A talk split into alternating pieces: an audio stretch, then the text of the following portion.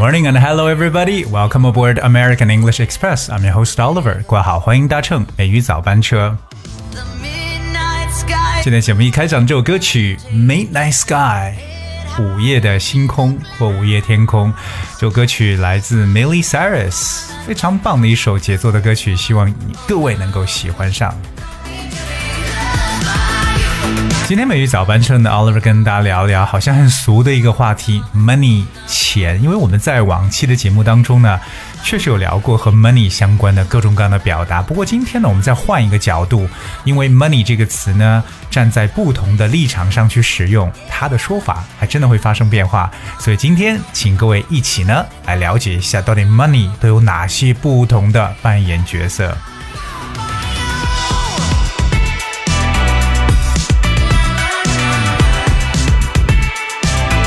而一说到这个 money，而当然有很多不同的这个用处了。OK，大家都是买东西，but not always. OK, for example, if money is used in church or temple, it's called offering.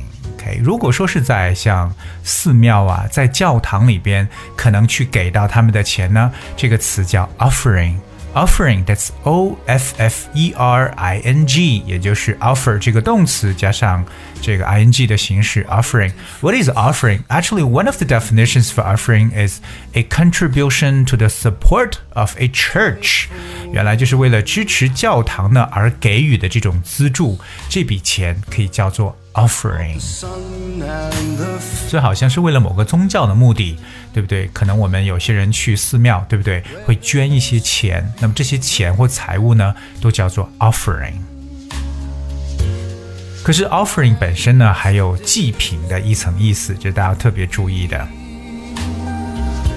那么第二种情况，OK，就是 donor to charity. It's called donation.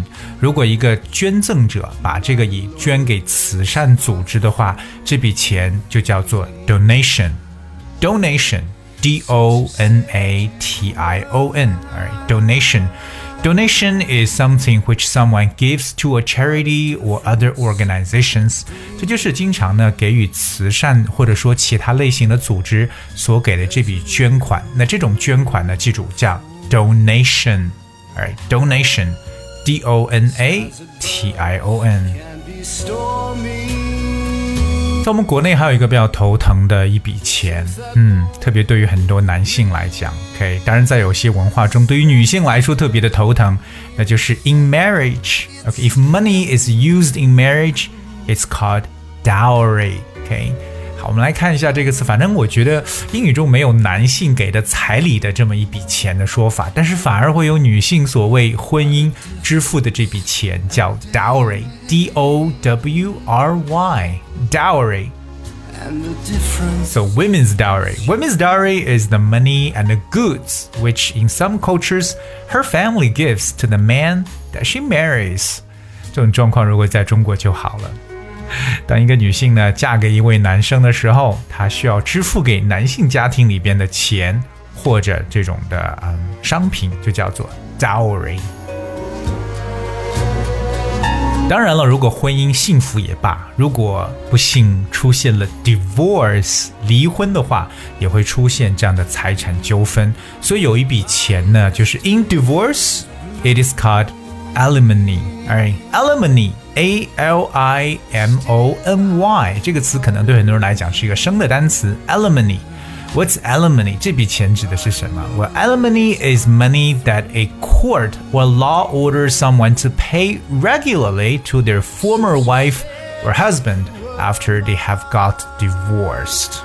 原来这就是因为离婚而产生的这种的啊赡养费。 OK，可能就即使离婚了，还要再支付给自己的前妻或者前夫这样一笔费用，而且呢，可能是定期支付的，这就叫做 alimony 赡养费。这笔费用好像在我们国内比较啊少去接触或听说到，因为赡养费我们可能更多关注的是啊这个给予孩子的，对不对？倒不是为了这个前任的配偶。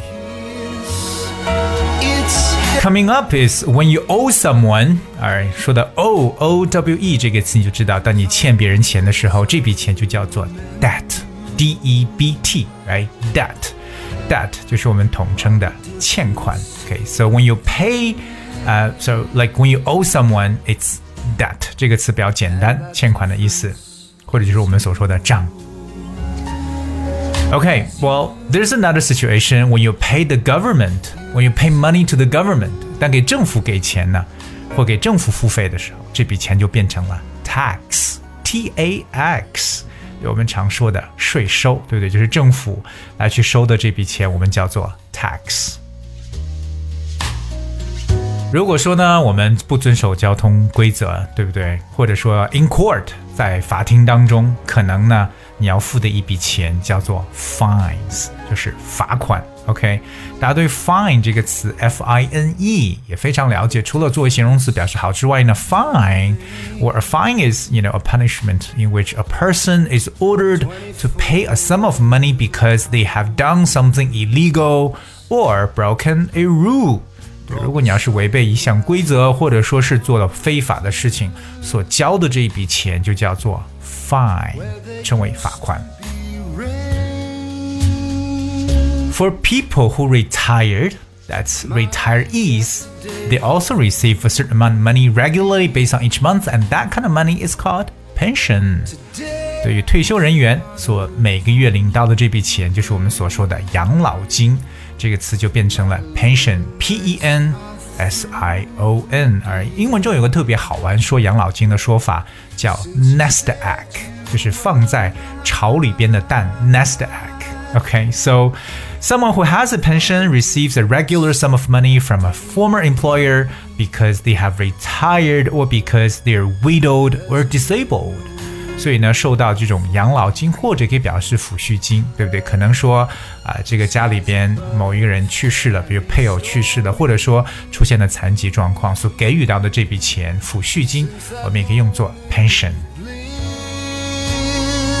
生活中借鉴最多的就是 the money the employer pay to employee，对雇主给予雇员的这笔钱，就是我们所说的 salary 薪水。说到薪水，除了 salary 之外，我们还比较常使用的一个词叫 wage，w a g e，可以常用复数的形式 wages。继续来看一下还有哪些情况它和 money 的表现形式。接下来就是 when you offer，呃、uh,，you know，呃、uh,，after a service，you know，it's the tip。所以当你收到别人给你提供的服务之后呢，那就要给到 tip，t i p 小费。这种费用在我们国内比较少使用，对不对？在某些国家呢，特别在美国，呃，这个特别在餐厅服务业当中，it's just customary. You know, you have to pay the waiter or someone who served you. You know, like a certain amount of money, and that is called tip. 通常通常的小费呢，应该在 ten to fifteen percent，这时候可能会 higher, maybe twenty percent. Depends on how you feel about the services. Okay, all right. There's more like when you borrow money from bank. 如果从银行借笔钱呢，这笔钱就叫做 loan. L O A N. Loan 就是贷款的意思。So a loan is a sum of money that you borrow. 同样也是借的钱，这就是贷款，因为它会产生 interest 利息。 最后一笔钱可能很多人来说比较陌生了，OK，不大可能会碰到，就是 to kidnappers。kidnapper K I D N A P P E R kidnapper 我们常说的这个绑匪啊，绑匪通常要什么钱？这笔钱叫 ransom R A N S O M ransom。A ransom is the money that has to be paid to someone so that they will set free a person they have kidnapped。这就是赎金的一层说法。 所以，我们说到这个钱呢，真的有各种各样的表现形式。我们说到了薪水、小费、贷款、赎金，啊，还有养老金、罚款、欠款、赡养费、嫁妆。等等等等，其实还不止这些，对吧？我们真的有很多很多的词可以来代替 money，可以说的更加的 specific，更具体一点。所以英文的词汇量还真的是非常非常的多，也希望我们呢不断的去积累，能让自己的表达更加的具体，或者说更到位。